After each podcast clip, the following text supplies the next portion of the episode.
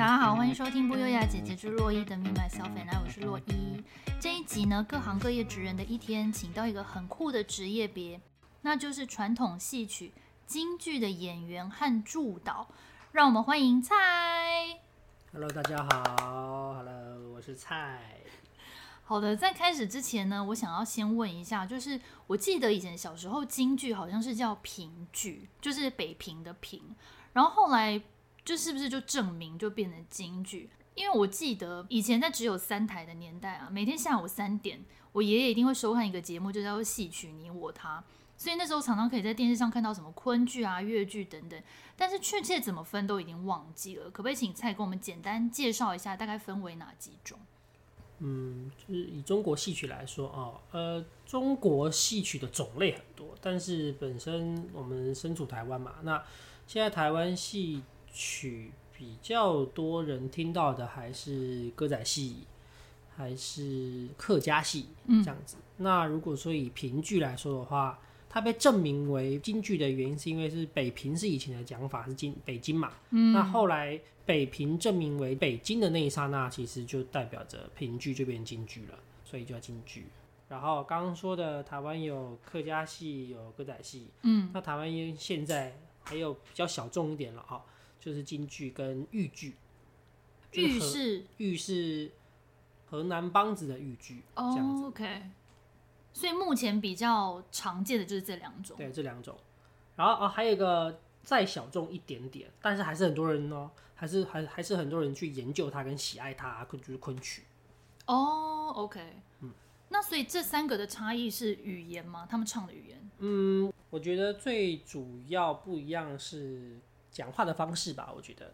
这样啊，京剧就是湖广韵，OK，还有分京白跟韵白，嗯哼，然后昆曲其实基本上全部都是上韵的口白，但是昆曲又有分，比如说戏码，有些会讲苏苏白，就是苏州话，然后呃豫剧的话就是河南话，嗯。嗯，了解。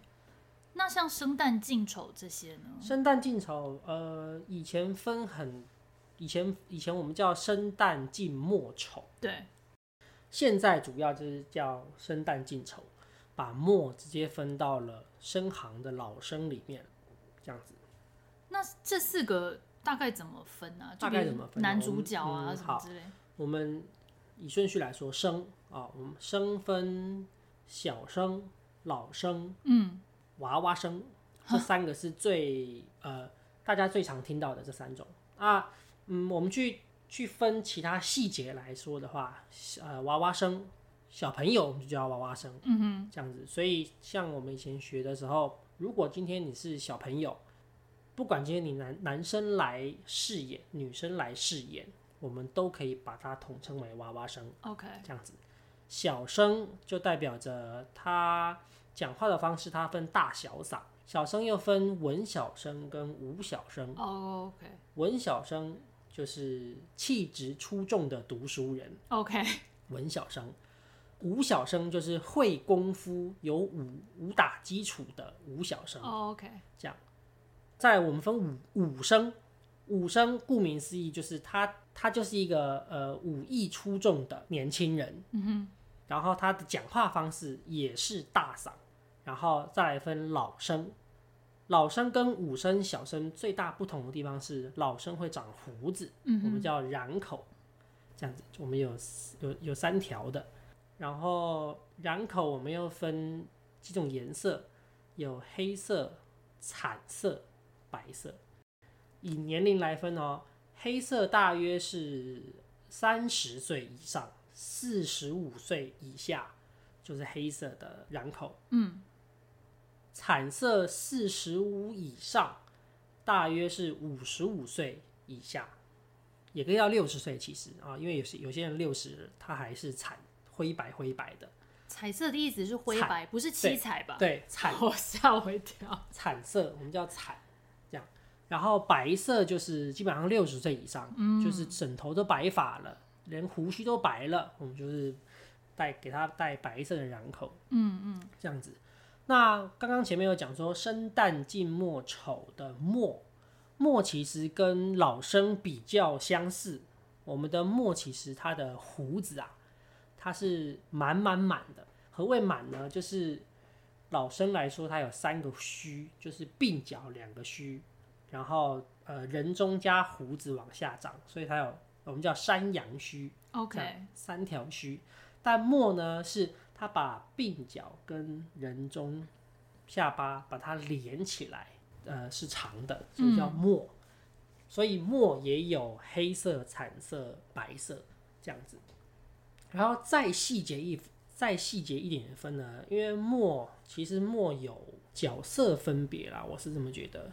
比如说京剧有一个传统剧目叫《三娘教子》，嗯，很有名的，对，很有名的《三娘教子》的老院工叫薛宝，哦，那个薛宝的角色其实他带的。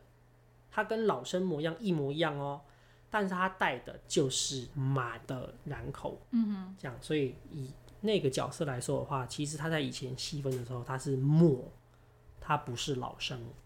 哦，但是后来就是后来就把它归对，把它统合归老生这个，嗯嗯嗯，这样就是生，呃，称旦旦角分青衣、花旦、武旦、老旦。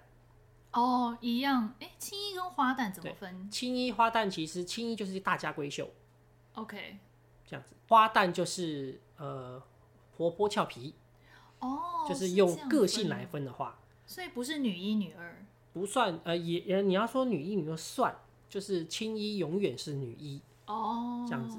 花旦如果他们两个都在台上存一起存在的话，青衣就是小姐，嗯，花旦就是丫鬟。了解，这样子，然后青衣花旦、武旦，武旦就是刚刚前面说的，你只要有武艺出众的，就是武旦。嗯、后来又有分叫刀马旦，刀马旦其实就是比较直白的方式哦，他骑着马，所以叫刀马旦，比较直白的方式。对对对对，李玟那首歌《刀马旦》这样子，所以武旦直接把它分为它是妖怪的五弹。比如说打出手啊，翻跟斗啊，嗯、这样子了解。然后后来就是很多刀马旦戏，就是它能文能武，它比青衣花旦比武旦再多一项技能。它除了能武，它还能文。然后再来是呃老旦，老旦就是顾名思义，他你只要年龄到了某个部分，他自然而然就变成老旦了。嗯哼，这样子。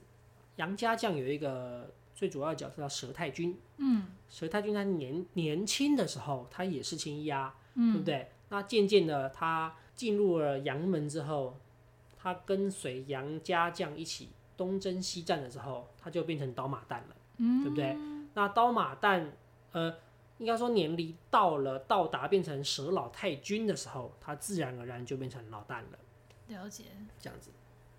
生旦净，净我们叫花脸。也叫大花脸，oh. 那为何取净？我们花脸全部人都会勾脸，就是脸谱五五五花八门的脸谱，五颜六色的脸谱。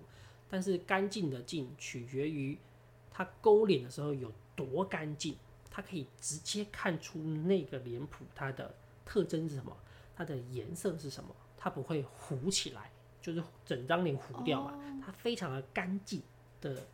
明确性的那个脸谱，嗯、所以我们就要取净，干净的净，这样子。那净其实也分文净武净，这是最大的、最快速的分别方式，文净武净。嗯、但是另外一个分，再分析一点，我们呃呃分铜锤花脸、跟架子花脸、跟五二花。铜锤花脸其实就是文静，声音如铜锤般展现，这种嗡，就铜锤花脸。他只要台上管唱就好了，他唱的那一刹那就像帕帕罗蒂一样，这样哦哦这样铜锤花脸，架子花脸呢，就是性格非常非常的分暴躁，嗯，比如说比如说张飞，嗯，这样，哦，《三国演义》张飞，你可以把它算架子花。武净之下可以分架子花跟五二花，五二花呢就是就是武净，他。也也可以称，也可以称到摔打花脸，就是他上台的部分，他只管就是展现他的武艺，跟他能摔能打，这样在呃生旦净丑，丑呢就我们叫小花脸。为何叫大花脸跟小花脸？大花脸是整张脸涂满了颜色，嗯，小花脸只有在眼睛鼻子的中间有一块小小的豆腐块儿。哦，有哦有，叫小花脸。嗯、那小花脸也可以分文丑跟武丑。嗯，文丑一样，它以口白著称，只管念，嗯，管唱，嗯，武丑。除了念唱之外，他还要武艺出众。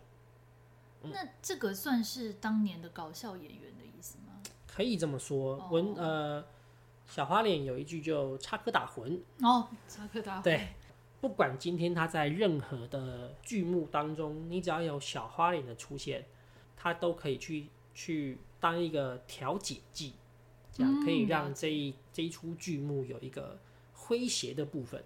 嗯。了解，嗯，那怎么选？我要当哪一个行当？是比如说看外形，还是个人兴趣，还是说在学校的时候老师会帮你选是？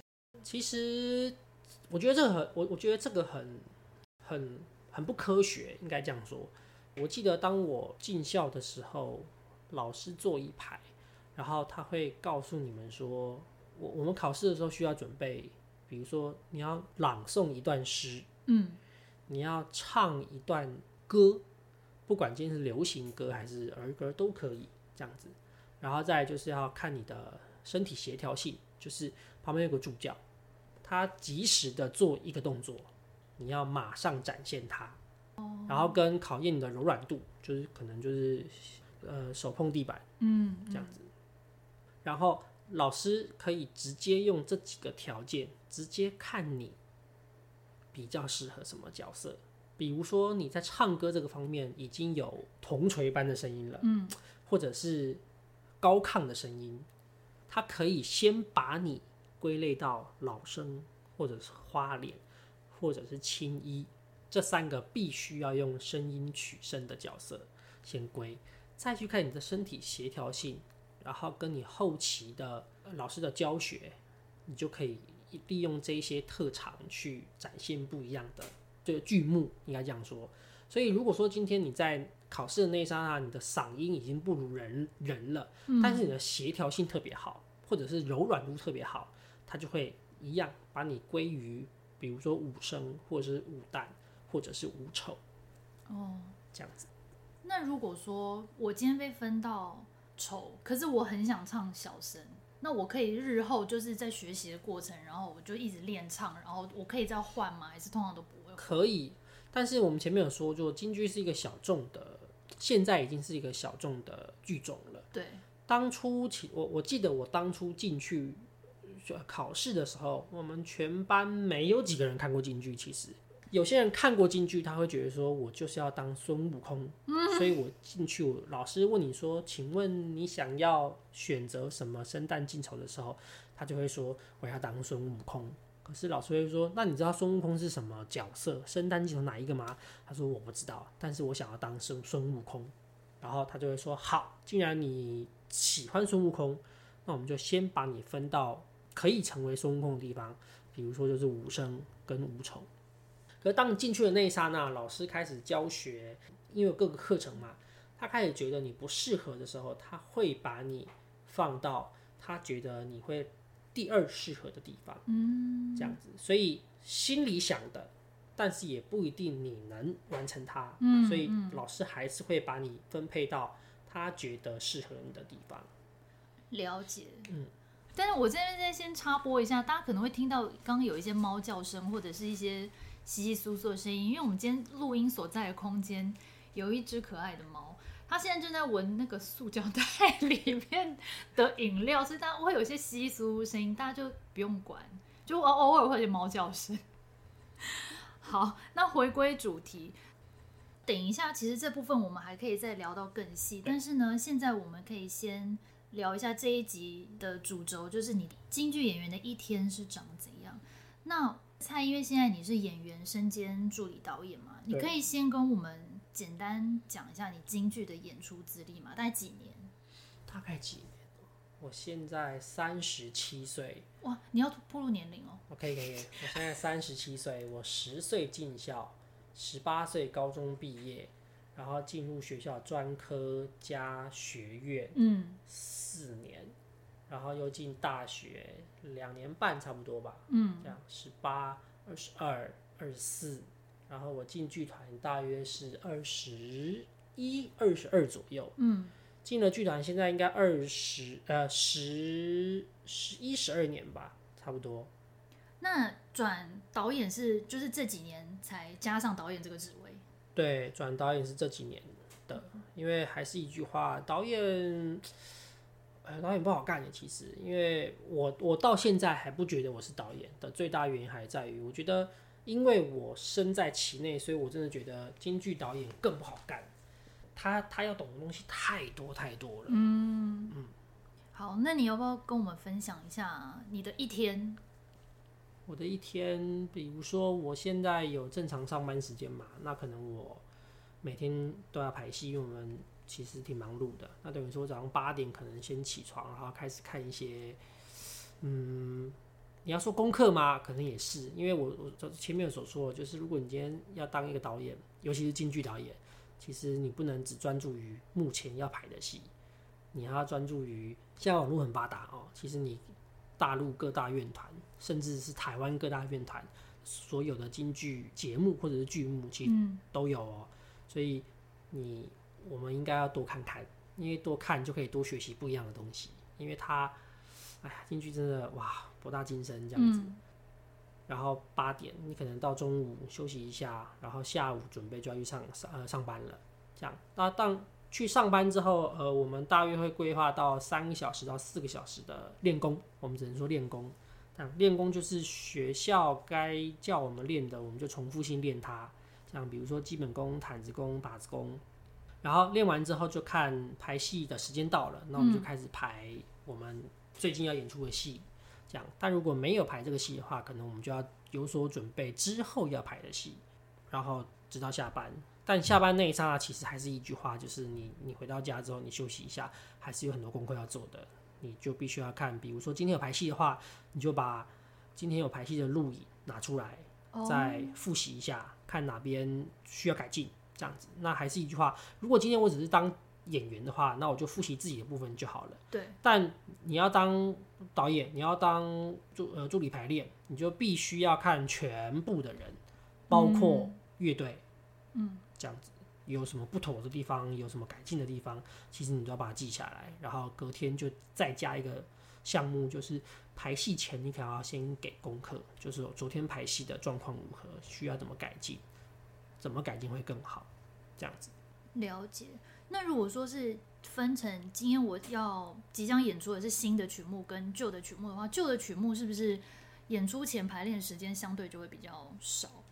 是这么说没错，因为以老师跟我们说的，其实我个人觉得我嗯，我就是我开始接触导演很新颖，也觉得很有挑战性，直到现在我还是觉得很累，但是蛮有趣的地方是，呃，我身处的团是台北新剧团。所以我的老我的我的团长是是李可春老师，他灌输我们的不管是观念也好，或者是传达他自己的意思也好，他很 跳跃，嗯，这样刚开始听会很痛苦，因为你真的不知道他在讲什么。但是呢，呃，跟他这么多年了，然后你真的好好的去细品一下他每一次的言语，其实你会跟上他的脚步，然后 and 知道他从他进新剧团。直到现在，所有的剧目它都会改变。比如说，我们的我们每一次演出，我们都叫我们都叫新老戏。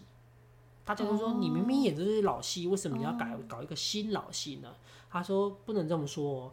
当我们要演传统老戏的时候，如果今天你在舞美的部分，就是舞台跟整个美化舞美的部分，嗯，你在身段的部分，你在对白的部分。你都有用现在的意境去加入它的话，其实它可以成为新老戏。嗯，就是一个重新诠释的。对，重新诠释的那那那个刹那，这样子。所以我觉得新颖也这个部分，所以我才说，我们我现在虽然是学京剧，或者是唱京剧，或者是排京剧，但是你可以多看看别的，比如说舞蹈剧，嗯，比如说话剧、舞台剧，什么芭蕾，对，甚至对所有的都可以看，因为能借鉴的东西很多。那像你刚刚说的行程是从下午开始排练，可能到六七点，嗯，那所以算下来可能一天是五六个钟头，那是不是更靠近演出的时间，排练时间会更长？对，因为我们是身处一个团嘛，但是我们的团不可能养所有的人。我们今天要唱一出，比如说戏说长生殿，讲的是唐明皇跟杨贵妃的故事，而且我们还有坤的杨贵妃，而且我们有金的。唐明皇跟坤的唐明皇，嗯，还有还有金的杨贵妃跟坤的杨贵妃，对不对？它又是个宫廷戏，宫廷戏最出众的是什么？就是人，嗯，他人要越多，越来越多，他的宫廷剧才会越来越盛大，嗯，我们不可能养这么多演员啊，对不对？所以我们只能外借那些演员，这是演员，但乐队也是，我们也。就我们也不可能养一大群乐队，嗯，这样子，所以当接近演出的那一刹那，其实我们的上班时间跟排练时间其实会拉长比较久的，确实是没错，嗯，所以可能会到十个小时，就不间断一直在练习，嗯，中间还是会有间断休息个十分钟十五分钟，但是还是要继续，这样像戏说长生殿这出戏本身就三小时了，哦，所以中间如果某一句台词，某一句唱腔跟音乐没有在一起，我们就会咔来，那我们再一遍，再一遍。嗯，但如果那一大段唱段都是连在一起，必须要跟着那个情绪一起走，加上可能舞美也要一起配合的那一刹那，那就是无止境的重来，重来，重来，这样有可能哦，那个下午都在这样子。哦，真的哦，嗯、真的是蛮辛苦的。草创草创会这样子。嗯，那像你刚刚有提到你自己是在台湾的那个戏曲学院毕业的吗？现在台湾有哪一些戏曲学校？你你可以跟我们稍微介绍一下吗？嗯、我进学校的时候是复兴剧校。嗯，当我国中的时候，他已经跟国光艺校合作了，呃，合并了，合并了。所以在我是复兴剧校的时候，已经有国光艺校，嗯，对不对？那国光艺校的前身其实是大鹏、陆光、海光三所学校合并为国光。Okay. 大鹏、陆光、海光又叫陆海空三军，他们是那个时期呃陆海空所办的学校，所以陆海空合并变国光。嗯，复兴剧校就是复兴剧校，所以我国中时代复兴剧校跟国光艺校再合并为台湾戏曲专科学校。嗯，这样子。那我读到专科的时候，它就升格为台湾戏曲学院，所以其实全台湾只有一一个戏曲学校。但是戏曲学校不一定只有戏曲，像我们学校现在。以前我在读复兴剧校的时候，它已经有京剧科、歌仔戏科、音乐科、综艺科这四个，没有舞蹈，没有舞蹈。呃，综艺科的课程里有舞蹈课哦，但是他算中一科，就是特技，他们专门学特技，嗯，这样子哦。然后复兴在某一个时期的时候加入了客家戏科哦，这样子。然后当我们跟国光合并的时候。再加入一个叫剧场艺术科，OK，对，所以还是一句话，就是现在全台湾戏曲学院只有一个学校，就是就是台湾戏剧学院，嗯，就是台湾戏曲学院，嗯，对。那像戏曲算是我们一般人比较少接触的领域吗？你当初怎么会想要朝这个方面发展？哇，这个多年前这个历历在目。小时候呢，我就坐在椅子上。然后就看到了电视在播广告，那时候播广告是复兴实验学校哦，广告在招生，你就会看到那些师哥师姐们翻跟斗，嗯，然后耍大旗，嗯，然后拉胡琴或者吹唢呐这样子。那个时候，我大堂姐就跟我说：“你要不要去这个学校？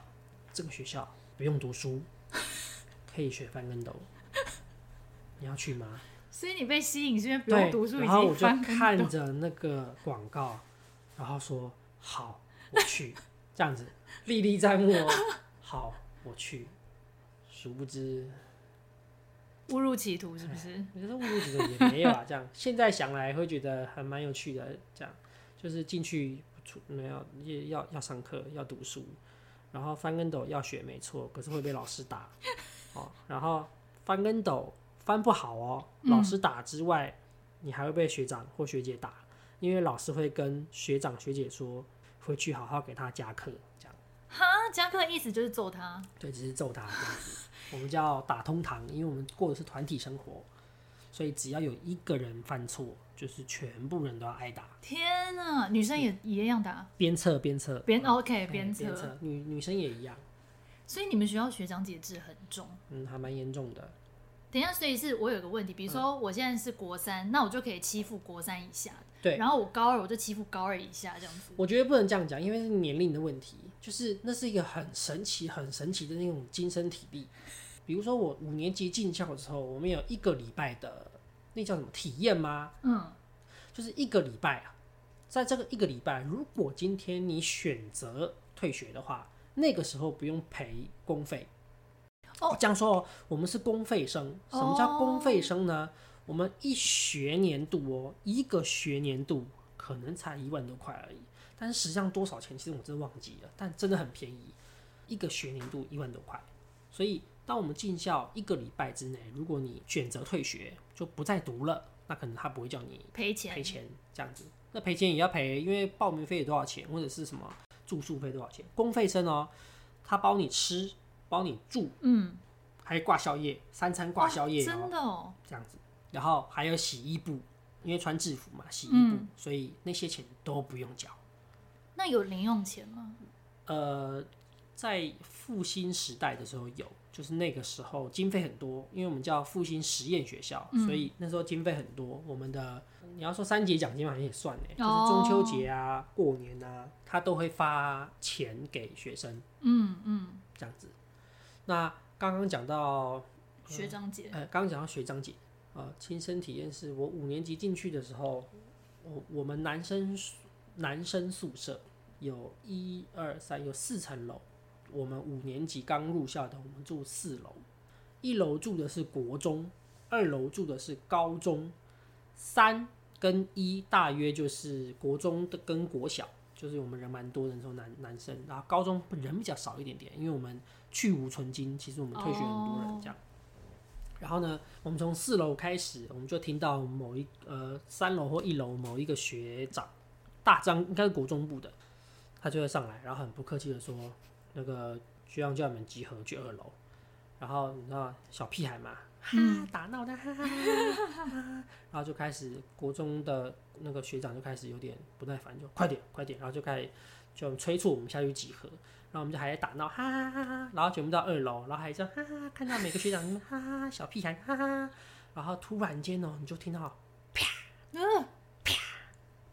的声音，然后什么声音呢？好怪啊，然后就看到有。高三的学长已经拿着刀劈纸或者是藤杆，然后再打国三左右的学长。打哪里？打屁股。呃，我们就打屁股而已。其实这样，然后全我跟你讲，那天那我们那群小屁孩突然间鸦雀无声，然后不敢讲话，然后就开始有那种高一高二的，过去一点，过去一点，然后全部人就很安静，不敢讲话。这样高三学长给下马威，我跟你讲，嗯、这样，然后大家都不讲话，然后高三学长就某可能他就派个代表出来吧，然后就跟大家说，就是这是一个团体学校，嗯，你要做任何事情要以团体为主，不能以个人为主，这样子。那再来就是你要说，其实他到底讲什么东西，我们真的不知道，我们只知道说他就是要打学弟给我们看，说学长是最大的。如果今天你不听话，学长会教训你。OK，就是你后来想，哦，他要传达的其实就是这个，所以当下他讲什么，你根本就不知道，你是完全不知道。那再就是，这是一个很神奇的一个亲身经验，是我五年级的时候，我就会懵懵懂懂一切，然后就会老师说什么就做，学长学姐做什么就做，我们就会做。当你升六年级，你开始懂五年级的感受啦，对不对？你六年级升国一的时候，你就会看到五年级、六年级出现啦，嗯，你就会干嘛？欺负他们，因为你不会欺负国二、国三、高一，都不会。你会看到五年级的进来，哎呀，小学弟进来了，新鲜的肉来，欺负他们了，对不对？你只要体验过那个人生，你突然，你就会突然间觉得说，哇，小学弟进来了，有小学弟出生了。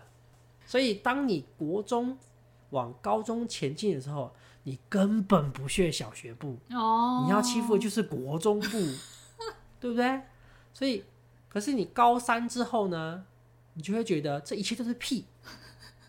我只要把我的威严存在就好了。Oh. 所以五年级进校全部集合，集合那一刹那，你就会拿着一个破烂刀皮子，声音大，但是根本不痛。刀皮纸是？刀皮纸就是呃木做的刀。哦。Oh. 对，木就是你你讲明白就是剑道。嗯，剑道刀，对不对？可是剑道刀是实木吗？但我们不是，我们就是像一个竹片，嗯，这样薄薄的一片，这样声音很大，可是根本不痛。那时候高三有没有去拿一个，然后去打国中生，但小学就吓坏了，就吓坏了。对，所以现在想想，非常荒谬，但又好笑。所以就是上课的时候，老师可能会体罚你。然后下课的时候，学长姐有时候心情不好也会体罚你，对不对？嗯，其实我觉得上课上课的时候，老师打不，我觉我觉得不算体罚了，我们还是要叫鞭策。嗯，比如说，比如说，因为我们唱戏曲的嘛，我们的口条要清楚，对不对？所以老师会拿叫戒尺板，戒尺板就我我再把剑道刀拿来讲，因为剑道刀可能真的真的大家比较容易知道它是什么东西。剑道刀实木，对不对？你把它短成像一个手臂这么长，嗯，然后。它是一把尺的形状，通常老师是拿那个来当打拍子，就像一个节拍器般打拍子。但是呢，你只要口齿不清晰那一刹那，他就会说张嘴，然后直接把戒尺板往你的嘴巴一嘟，然后嚼，呃，搅动的搅，搅动的搅哦。然后你的牙齿跟舌头跟腮帮突然就这样，呃，然后他就跟你说用力，这样子。然后那个刹那，你就会想要稍微的用力一点。然后，如果今天你还是不用力的话，他可能就会拿戒尺板去打你的巴掌。他会告诉你说，腮帮子在这边要用力，腮帮子在这边用力，你就会鞭策，你就会知道说你要用力一点。了解。这样，可是他他不会无来由的告诉你，无来由的直接打你，他不会，他只会他还是会告诉你说，比如说金紧锁梧桐的那一刹那，你的金紧锁。梧桐”他必须要嘴皮子用力，腮帮子用力，跟舌头要用力，他的字才会清晰。嗯，就是呢，其实老师不会无来由的打你啊。嗯，这样子。那当然，他示范了几次，这个课程日复一日，一个礼拜过去了，两个礼拜过去了，你还是句句说无铜，句句说无铜，然后台湾国语。跟跟哦，无孔，这是岗位，sorry 的那一刹那，当然老师就会鞭策鞭策你啊，嗯、对不对？他就会告诉你说，这边用力，这边用力，然后你知道，自然而然，你知道学生嘛，对小朋友嘛，你就会哦哦提心吊胆，哦这边要用力，呃这边要用力，嗯、所以我们叫鞭策，我们叫叫打这样子。OK，对，还是一句话，你知道吗？这个当初会觉得。小时候会觉得啊、哦，好可怕，每天被打。可是现在想想啊、哦，其实它就是一个过程。嗯，嗯，是人呐、啊，是需要被鞭策的。所以从学校毕业进入到剧场界之后啊，一开始可以就直接演员做起吗？还是说要先打杂、跑龙套那些？我们我们没有到打杂啦，这样子，因为打杂这种事情，就是你知道，你进了剧团就跟办公室一样，其实扫厕所啊、扫地啊，就大家轮流嘛，这样子。嗯、但是演出这个部分啊、哦，还是在于，因为我们是剧团，我们需要演出，所以你你真的不会从一进团你就你就站中间，其实不大可能，嗯、除非你在学生时代的时候已经技艺出众哦，甚至你可以直接独当一面。你进了剧团，不管哪个剧团哦，你可以站中间了，那自然而然你就站中间了，这样子也不会有人多说话，因为你确实可以站中间了。但是还是会跑龙套的哦，然后再就是剧团人才济济，所以呢，每个人站中间的时候，你还是要去跑龙套，我们会有轮替的，其实，对啊，因为剧目那么多，你不可能。你不能一开戏或者这一整年度只有一出戏，不可能啊。嗯，我们有很多很多戏在轮替，所以每个人都会站中间，所以每个人都会去跑龙套。哦，了解。嗯、那讲到这里啊，想问，像你们剧团目前大概有多少人？哦，我们剧团，呃，把乐队都算上的话，我们剧团是二十人左右。哦，那有包含幕后人员吗？不包含幕后人员。哦，就只有在舞台上的，嗯、然后包含乐队。对对对对。那所以，像平均一出戏大概会需要多少演员？就不算刚刚我们说宫廷宫廷戏那一种的话，嗯，以我们常常演出的地方叫台北戏棚来说的话，嗯，我们每一场演出大约是呃十八到二十五以内吧，我们应该就可以演出了。OK，这样子。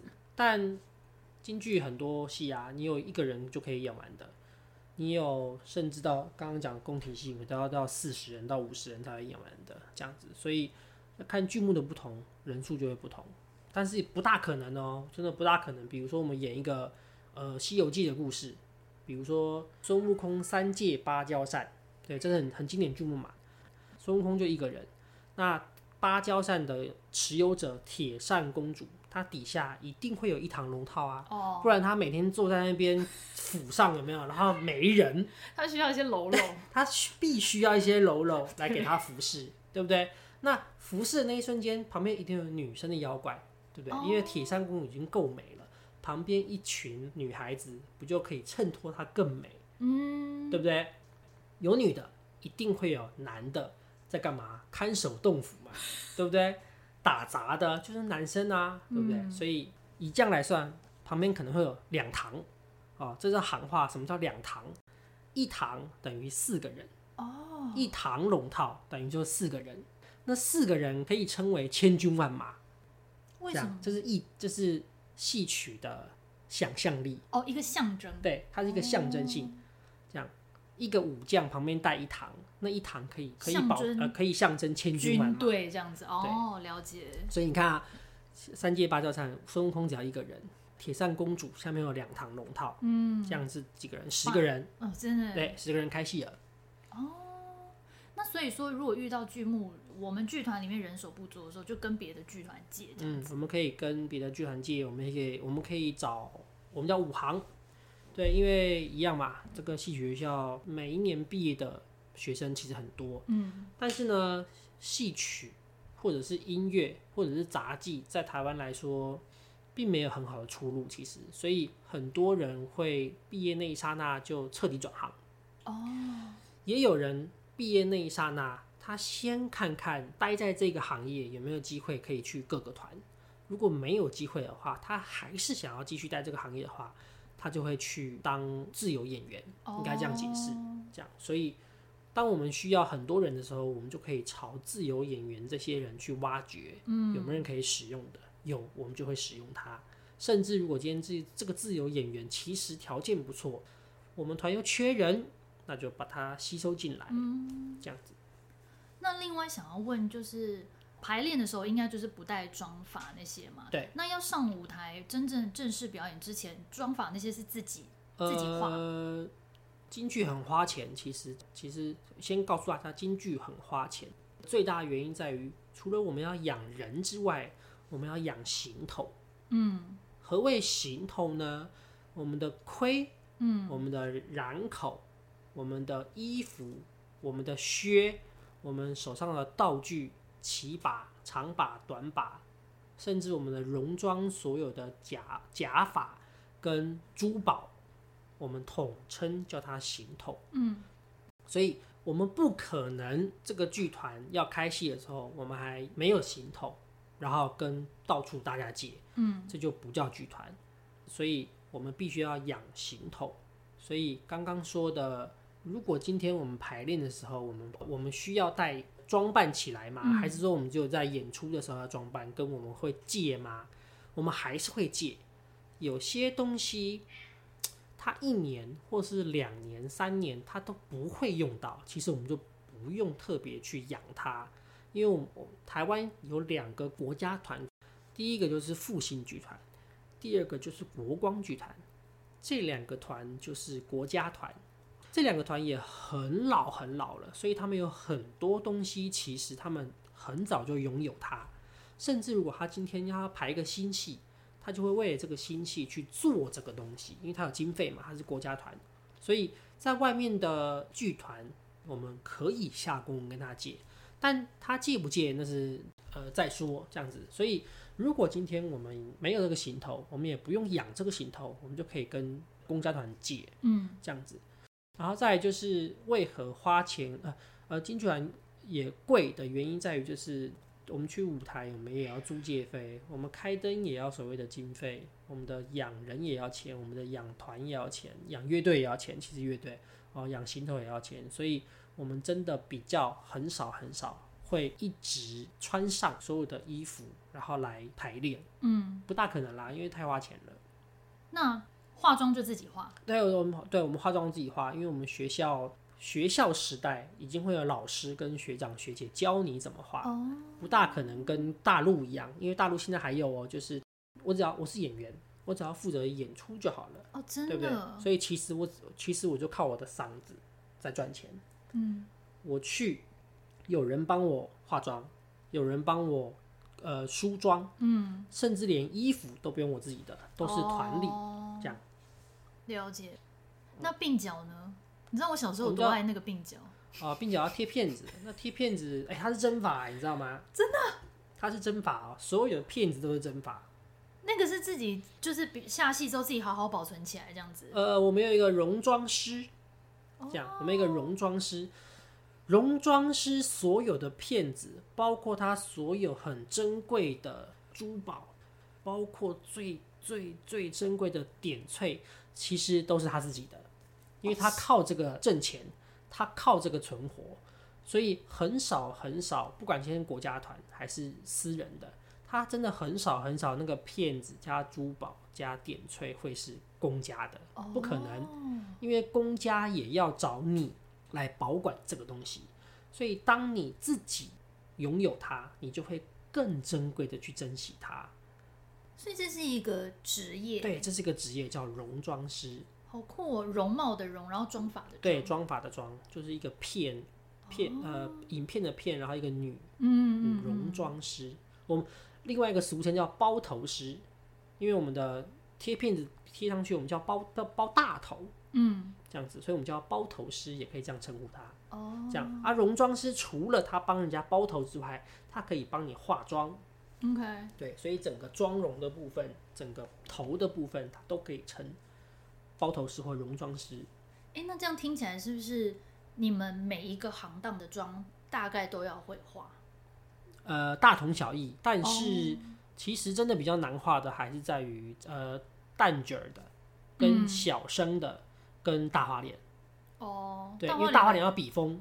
笔锋是什么？什么叫笔锋？你看那个书法，嗯，有没有？嗯，如何的点，然后压，嗯，什么捺撇，对不对？以大花脸来说，那整张脸如何呈现，就是它的笔锋。哦，真的。这样，你除了笔，你拿烂笔也可以呈现好笔锋啊，对不对？可是当你没有笔锋那一刹那，给你几百万的笔。你还是没有办法那么干净的画出那一道。嗯，要画超过一个钟头吗？你勤加多练习，其实不用到一个钟头啊。哦，但是包头还是要很很，它要很谨慎、很仔细，所以还是会超过一个钟头。嗯，所以应该说，你包含包头，然后化妆、换上衣服，可能至少要两，maybe 两个钟头嘛？以前要到那么多，但是现在可能真的，我们长期演出嘛。熟能生巧，其实一个小时以内应该可以完成它。对，然后要看，比如说杨贵妃，对，杨贵妃其实从女主角开始化妆那一刹那，到她呈现杨贵妃贵妃醉酒那宫装的那一刹那，一小时，嗯，它是一定要成的，一定要的。了解。嗯，那像你刚刚说，因为其实那几个行当里面都有，比如说老生啊、老旦等等，嗯、所以京剧演员这个职业算是还蛮长寿的，对不对？我可以演到六十岁，可以演六六十岁。你靠嗓子过，你靠嗓子吃饭的演员，其实他唱到六十岁、七十岁、八十岁都可以。哦，你只要声音状态好，你体力就是呃跟不上声音没关系，你可以坐着唱，嗯，你可以站着唱。对，很多很多戏，它真的，你只要站着唱就好了，它并不用太多的身段去辅助，不用。所以七十岁、八十岁，你都可以站在台上继续唱。但是呢，你唱五声的，你唱五小生的、五花脸的、五旦的，那没办法。嗯，你你只要身体条件消失了，那其实你要么改行，你要么就是往你的声音继续的研究。嗯，你可以从。武小生变成文小生这样子，然后你也可以靠啦，应该说你不用，你不用去专注于只要武功展现的那一些戏，你可以往念白戏或者是身段戏发展。哦，了解。那讲到这里，最后就想要问说，像你自己觉得这一行，因为你也待了非常久，如果是从学生时期算起来就超过二十年，那你觉得这一行最有成就感的地方，或是最辛苦的地方有哪一些，以及？如果有人也想要往京剧界发展，你有什么过来人的经验或建议吗？其实最有成就感的，以演员部分来说的话，不用想了，就是你知道吗？演就是观众的掌声。嗯，对，不管今天你龙套上下手，你站在台上，观众给你碰头好，你上台那一刹那，好好热烈的掌声，成就感，嗯，就出现了。可是。辛苦的那边，台上一分钟，台下十年功。十年功，嗯，你没有那十年功，其实你在台上跨出脚步的那一刹那，你你也不觉得观众会给你掌声，嗯，自己你自己心里都没底了，你怎么会觉得观众会给你掌声？对吧？嗯，这样子。然后呃，如何给未来的后辈建议？我还是觉得呃。进去在台湾是很小众的，所以如果今天你真的要加入我们，你可能真的要有持之以恒的态度，嗯，跟心情，因为这个事情不会很快的就步入轨道，你一定要每天练习，每天钻研它，你才能有可能成为各中翘楚。嗯，对，不然的话，这个行业有这么多这么多老艺术家，他为何在这么老的年纪，他还在持续的钻研？他还没有个头，嗯，他还觉得不够，嗯，艺术嘛，对不对？就是京剧已经成为一个艺术了，就是一个永无止境的精进自己。对，没错。以及讲话要非常字正腔圆，不会，对，不然就一巴掌，啪，再讲一遍这样。好，今天非常谢谢蔡接受我的访问。